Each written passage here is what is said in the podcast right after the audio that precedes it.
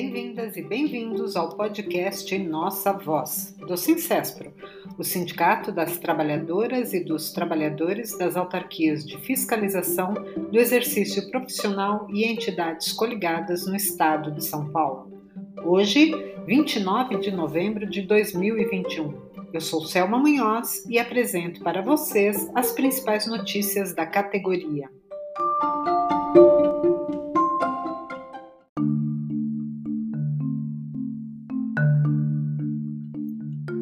Semana passada foi marcada pela greve dos trabalhadores da OAB São Paulo, iniciada na quarta-feira, 24 do 11, véspera das eleições que ocorreram em todo o sistema OAB.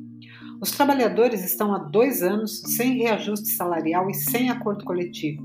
A OAB São Paulo recorreu na Justiça do Trabalho contra a decisão do dissídio coletivo que assegurou todos os direitos econômicos e sociais do Acordo Coletivo de Trabalho 2020. Além disso, a ordem não dialoga com o Sincespro.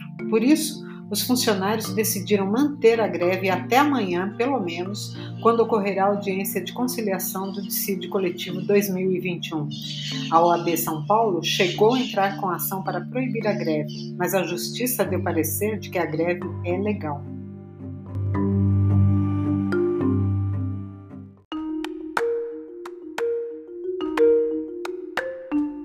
Conselho Regional de Psicologia, o CRP São Paulo, acabou sem conciliação a audiência do processo de dissídio coletivo 2021 que ocorreu na segunda-feira passada na Justiça do Trabalho.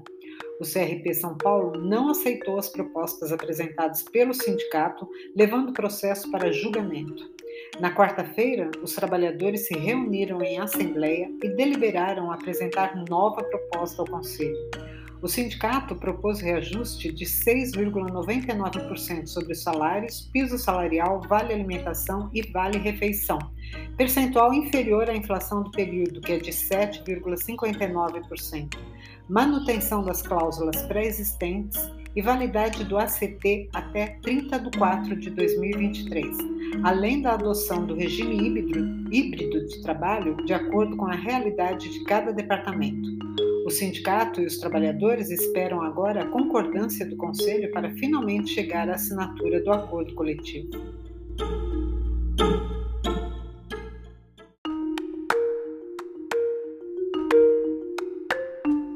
No Conselho Regional de Engenharia e Agronomia, o CREA São Paulo, o Sincespro vem recebendo mensagens de funcionários que se declaram desinformados sobre o dissídio coletivo da campanha salarial deste ano. O sindicato publica boletins semanais divulgando as ações da semana e o processo de dissídio, que está tramitando no Tribunal Regional do Trabalho, com relator destacado para produzir parecer e encaminhar para julgamento, sem previsão ainda da data para acontecer. Nas mensagens encaminhadas, alguns funcionários fazem propostas de ações que devem ser debatidas e deliberadas em assembleia, porque uma decisão de assembleia, como foi o ingresso do dissídio, só pode ser modificada por outra assembleia. Por isso, o Sincespret está convidando todos os interessados a participarem de assembleia virtual nesta quarta-feira, 1 de dezembro, a partir das 19 horas. O link de acesso será divulgado no dia do evento.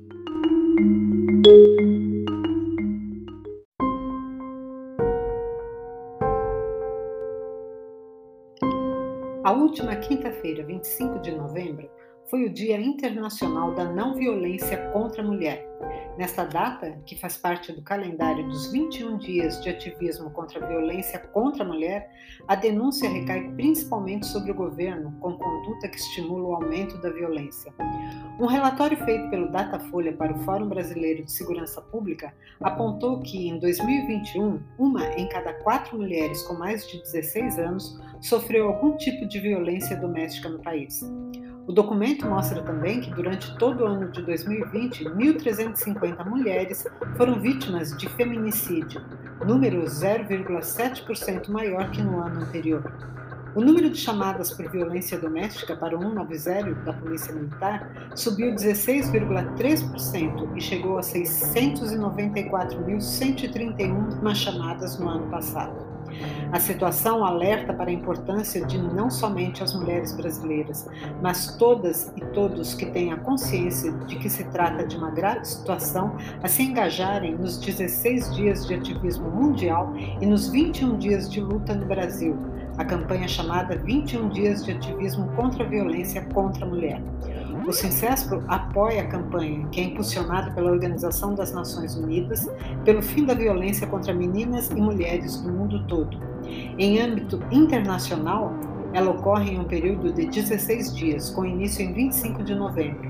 Mas no Brasil começa no Dia da Consciência Negra, 20 de novembro, e vai até o dia 10 de dezembro, Dia Internacional dos Direitos Humanos. São várias as atividades durante este período, coletivo de mulheres da CUT São Paulo, por exemplo, promove debates e oficinas virtuais para tratar do tema. No entanto, em 2021, será feita uma grande marcha em capitais e cidades do interior. É a marcha Bolsonaro Nunca Mais, no dia 4 de dezembro.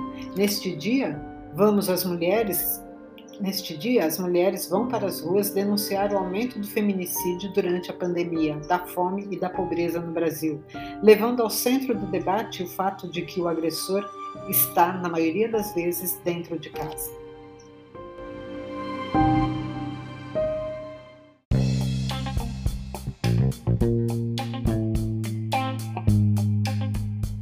E chegamos ao fim de mais um episódio do podcast Nossa Voz.